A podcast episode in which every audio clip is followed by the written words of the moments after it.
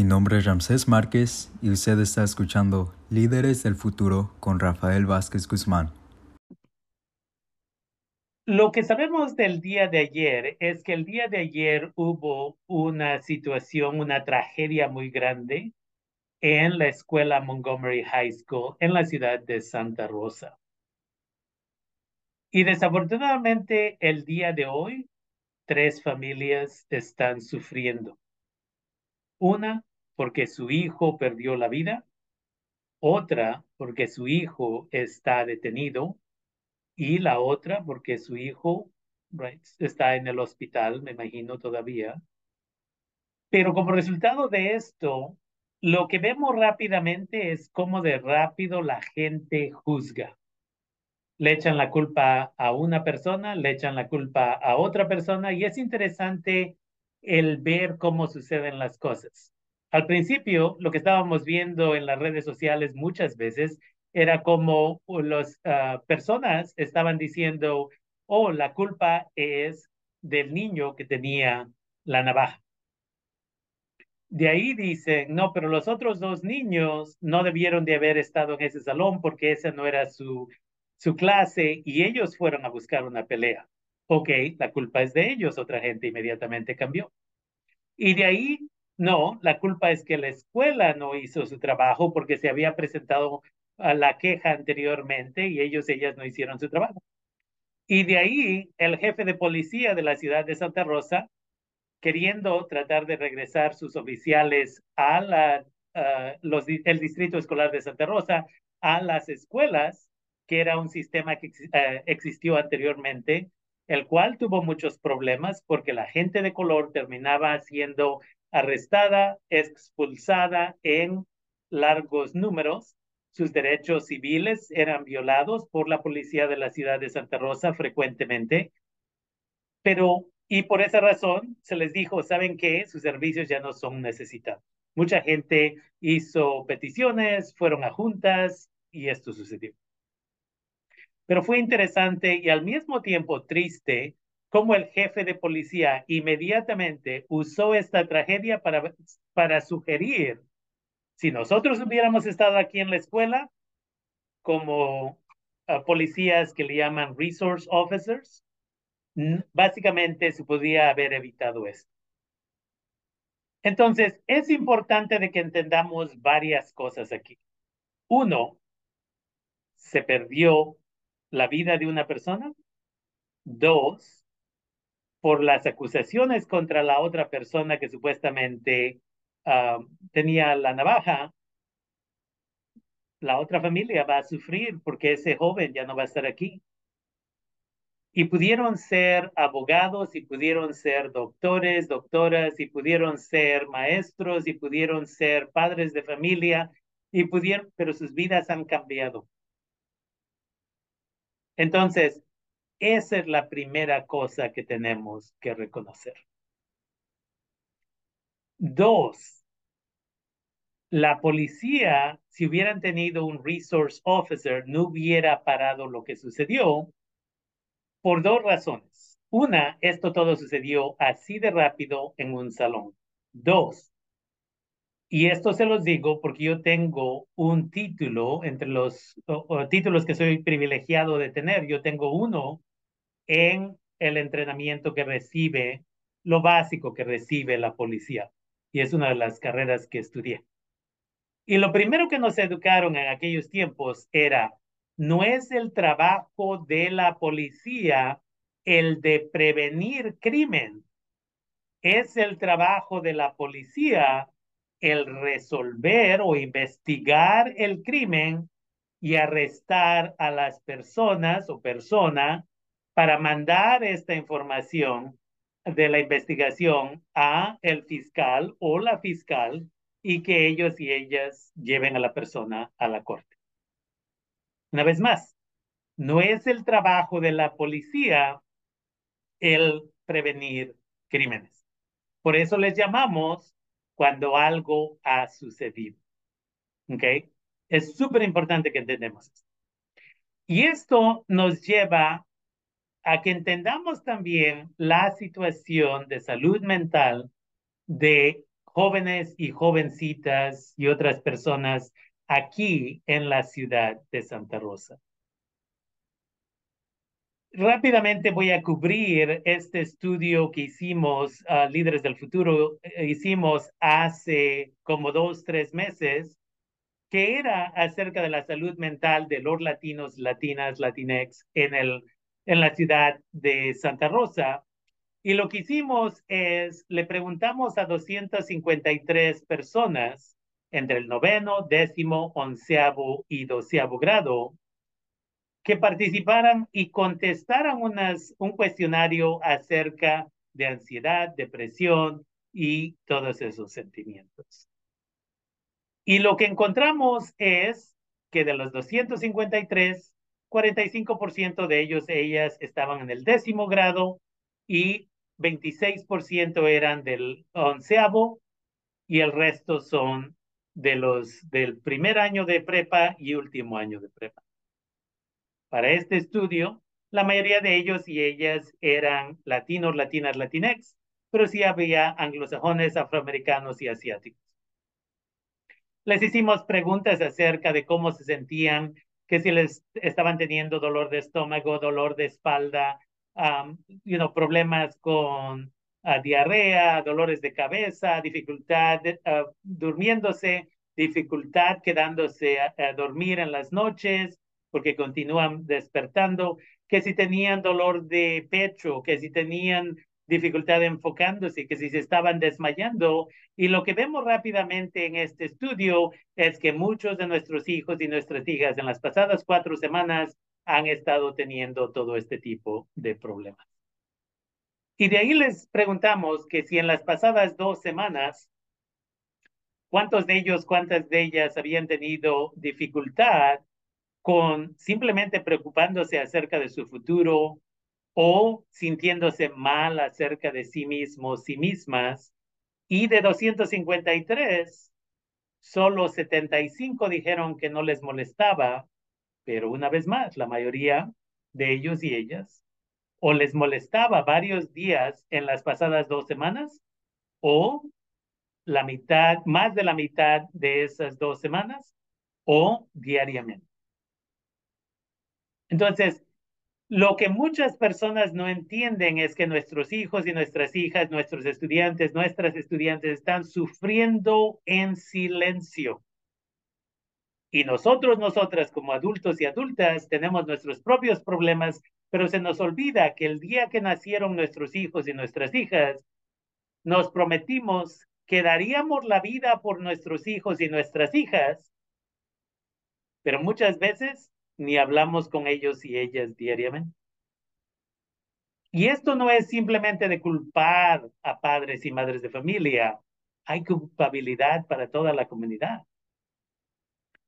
Y culpando a la gente no va a resolver problemas como estos, pero entendiendo las causas es donde vamos a llegar a un arreglo que va a funcionar para todos y todas. Esa es la cosa.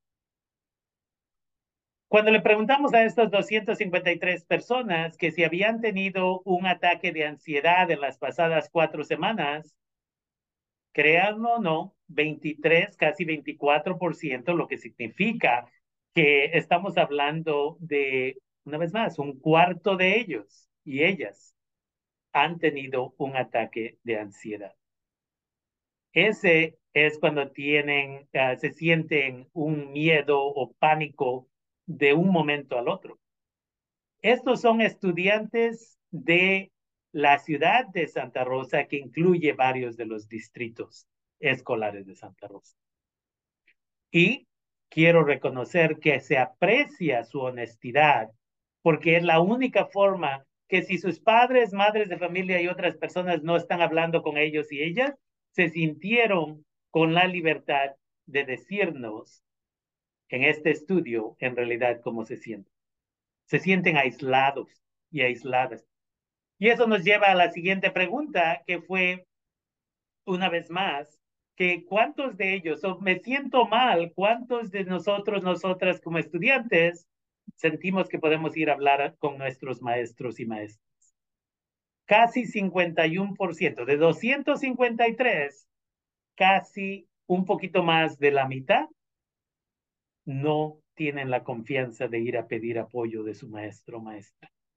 Y hay que tener la conversación con nuestros distritos escolares del por qué los niños y niñas no se sienten la confianza cuando pasan ahí un tercio de su día.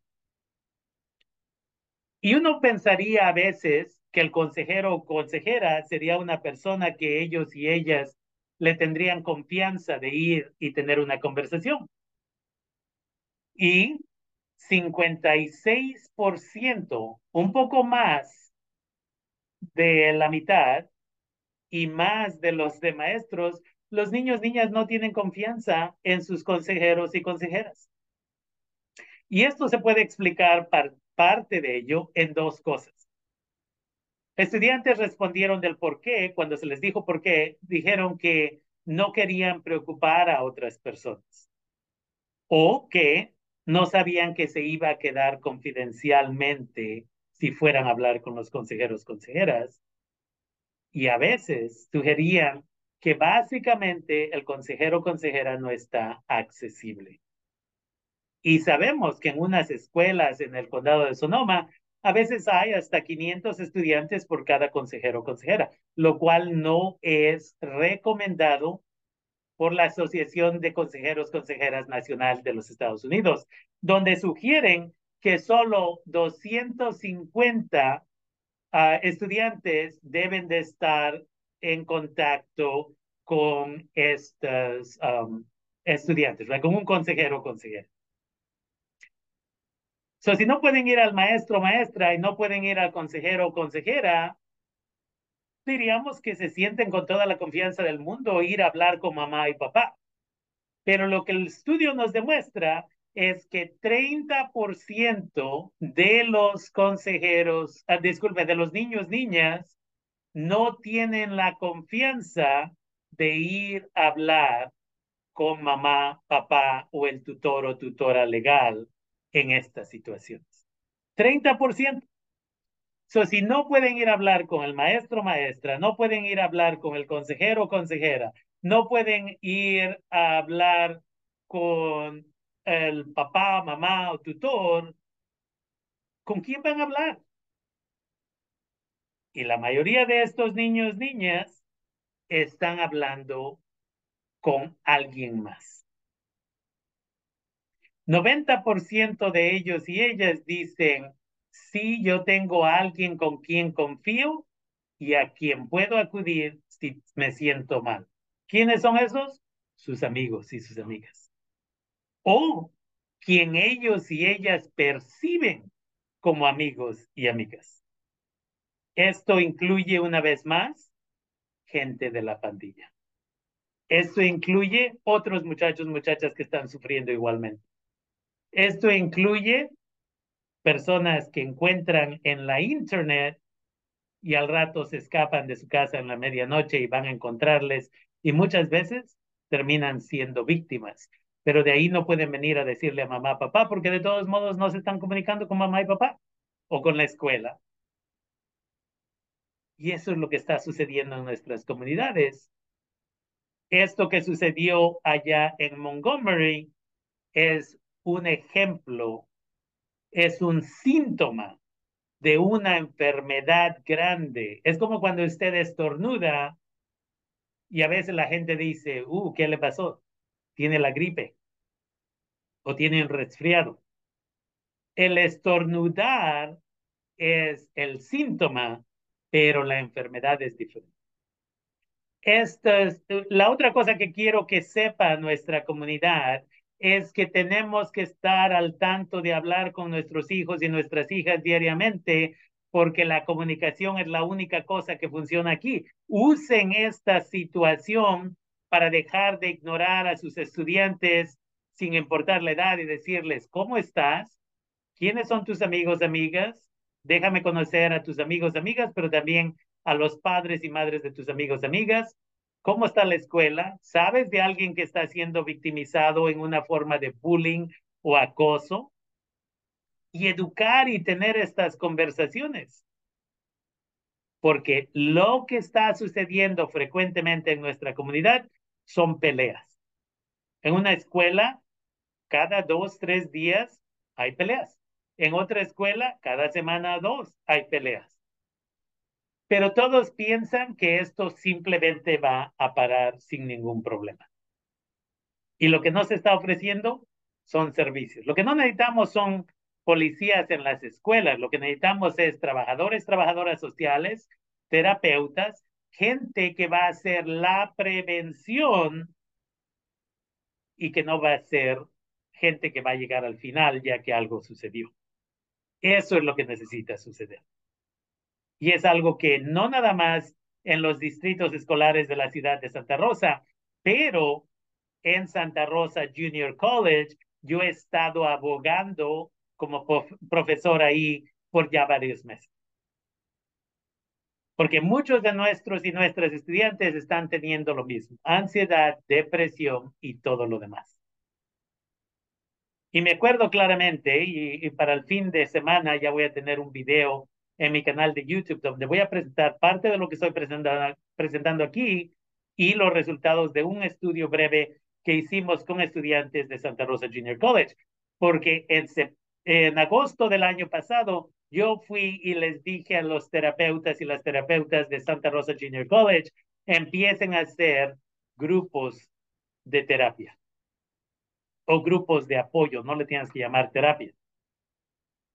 Y así estudiantes van a poder expresar sus sentimientos y van a poder, esperemos, sanar un poco y evitar problemas en el salón, evitar problemas de comportamiento, evitar problemas de ansiedad, depresión y la idea de suicidarse.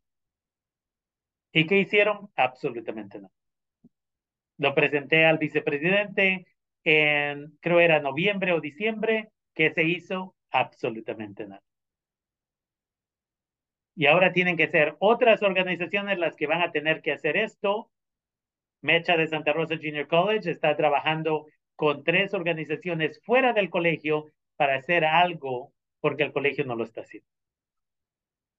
Una vez más, hay culpabilidad para todos y todas, incluyéndonos a nosotros, nosotras, como miembros de la comunidad, que tal vez no estamos apoyando al vecino, la vecina o a los muchachos, muchachas de la comunidad.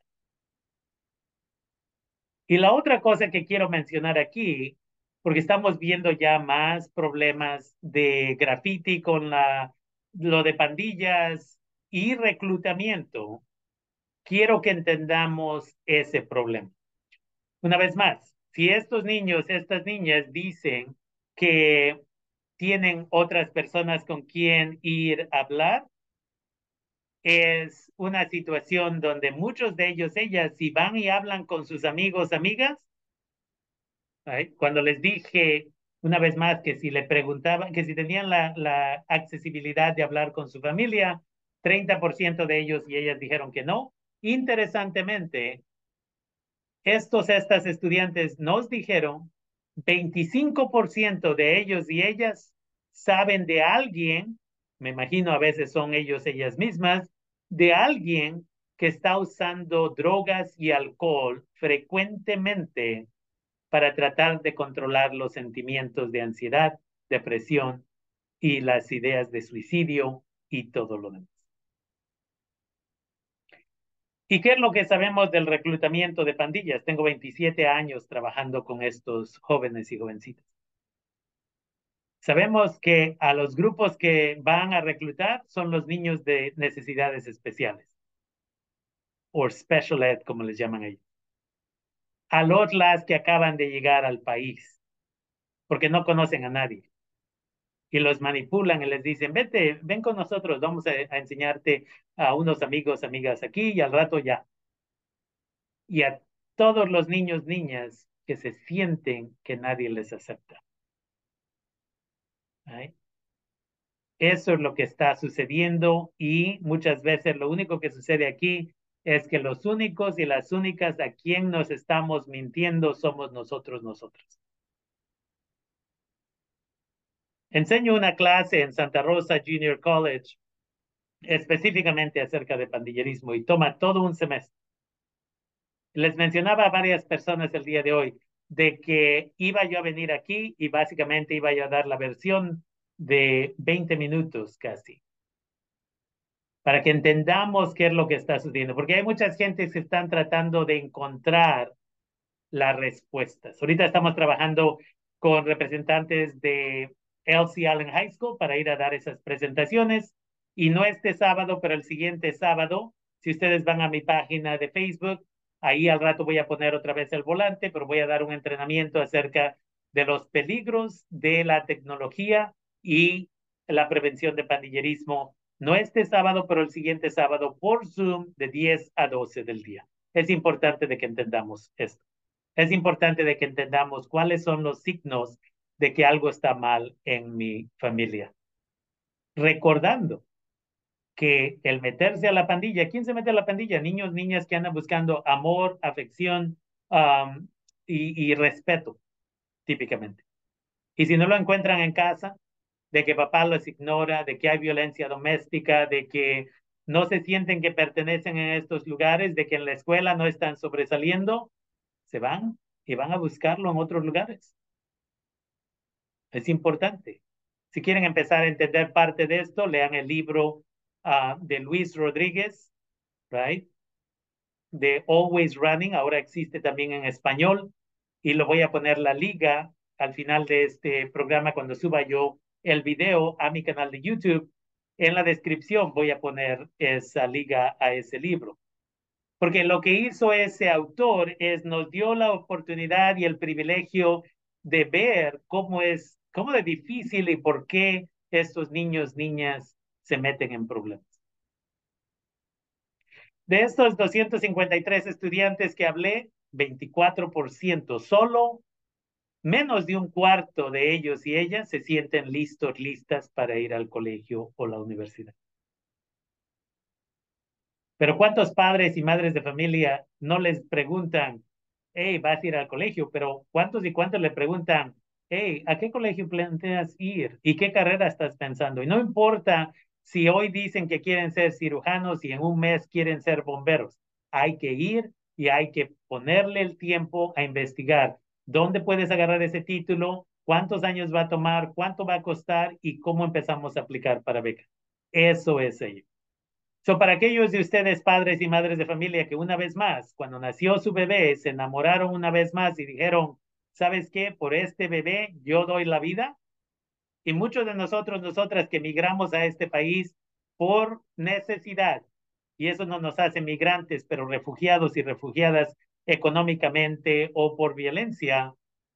Y trajimos a nuestros hijos y nuestras hijas aquí para que ellos y ellas sobresalieran pero hacemos absolutamente lo mínimo. Bueno, yo voy a trabajar y traje el dinero y que la mujer se encargue.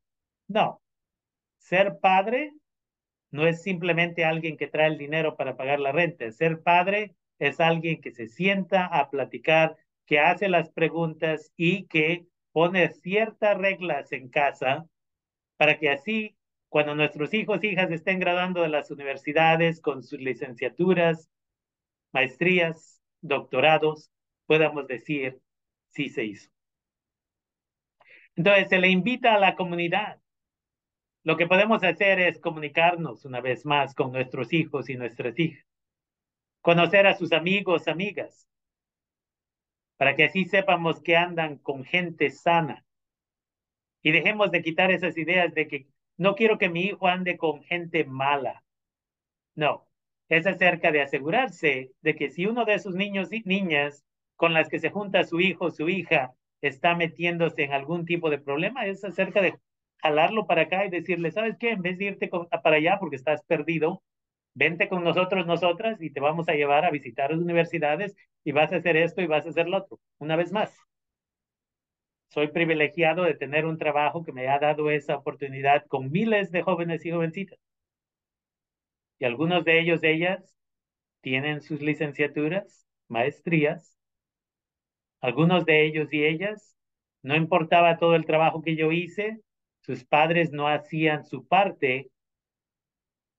En mis notas dice que en el 2006 fue mi peor año porque yo perdí cuatro jóvenes ese año. dos en Santa Rosa, uno en Sonoma y uno en Hills. Lo mejor que podemos hacer es comunicarnos y acordarnos hasta qué punto voy a ir para asegurarme que mi hijo, mi hija sobresalga, porque no quiero que él o ella termine en malos pasos. Es interesante cuántos de nosotros, nosotras escuchamos la música de los Tigres del Norte, pero no en realidad ponemos atención a lo que dice. ¿Cuántos de nosotros, nosotras dejamos que nuestros hijos manden en nuestra propia casa y a veces he visto niños que a los 13, 14 ya mandan a mamá y mamá les tiene miedo. Tenemos que de veras hacer conciencia y usar esta tragedia para asegurarnos que no haya más dolor en la comunidad. Si su hijo o hija le dice, ¿sabes qué? No tengo nada que hacer. ¿Sabes qué? Te vamos a llevar de voluntario al banco de comida y otros lugares para que así tengas algo que hacer. No, que mejor no. Vamos a llevarte ahí. Eso es lo que padres sanos y madres sanas hacemos. Y si nosotros también creemos que nuestros hijos y nuestras hijas necesitan apoyo, una vez más, allí en Montgomery High School, Humanidad, Terapia y Servicios de Educación está haciendo lo que le llamamos las convivencias de jóvenes y jovencitas. Humanidad, Terapia y Servicios de Educación ha estado trabajando ahí por ya seis semanas y la siguiente, el siguiente entrenamiento va a ser el 7 de marzo y el último entrenamiento para este grupo de sesiones va a ser el 16 de marzo. Ahí, en la Montgomery High School. Y si ustedes quieren saber más acerca de estos servicios donde los jóvenes y jovencitas pueden participar en estos grupos de conversación para sanar. Pueden llamar al 707-525-1515, 707-525-1515 y preguntar dónde pueden agarrar más información acerca de este programa. Se les invita que todos y todas nos apoyemos, apoyemos a las familias. Culpar a la víctima culpar a la otra víctima, culpar a la tercera víctima. No resuelve nada. Absolutamente nada.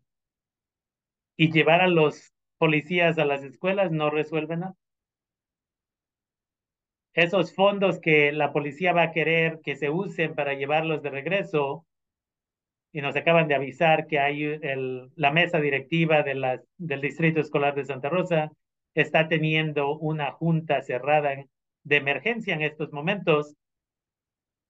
Esperemos que no decidan eso, porque eso no es para lo que se necesita el dinero. Se necesita el dinero para trabajadores, trabajadoras sociales y programas que van a ayudar con la salud mental, algo que absolutamente los policías no saben. Porque lo, que les entrenan acerca de salud mental es obviamente no suficiente.